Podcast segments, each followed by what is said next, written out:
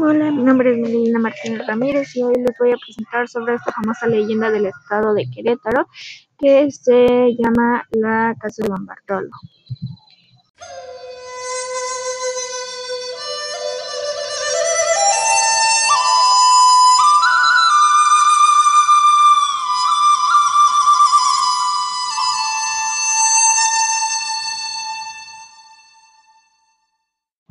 La leyenda que don Bartolo era un hombre adinerado y cristiano, que vivía con su hermana con la que se dice sostenía relaciones incestuosas.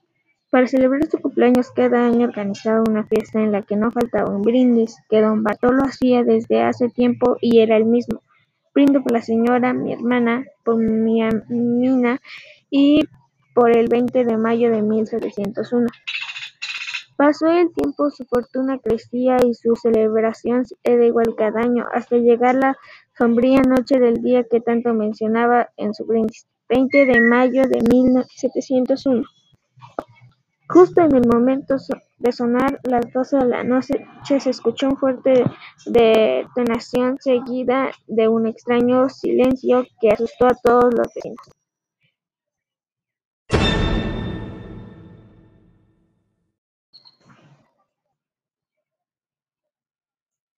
Al día siguiente, los pobladores del barrio, al ver que nadie salía de sus casas, llamaron al alcalde para que la abriera. Marcaron entonces sus caras de horror al ver el cadáver de la hermana de don Bartolo, que al parecer fue asesinada por él, tirada en un charco de sangre, con una expresión de angustia que prevalecía aún después de muerta. Don Bartolo estaba pegado al techo totalmente carbonizado, en un rostro que reflejaba un gesto de honor, las mandíbulas estaban desencajadas.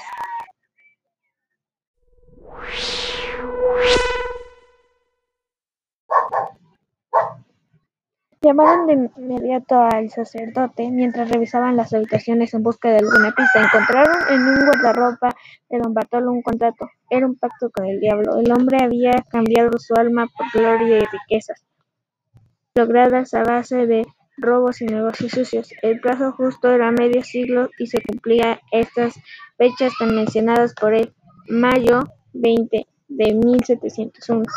Sabiendo esto, el cura exorció el cuerpo sin vida, logrando que el diablo lo soltara.